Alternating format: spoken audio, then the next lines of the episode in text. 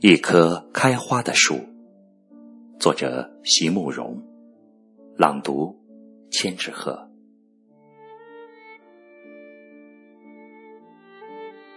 如何让你遇见我，在我最美丽的时刻？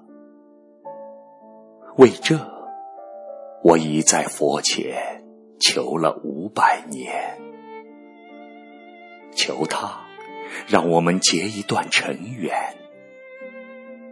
佛于是把我化作一棵树，长在你必经的路旁，阳光下慎重的开满了花，朵朵都是我前世的盼望。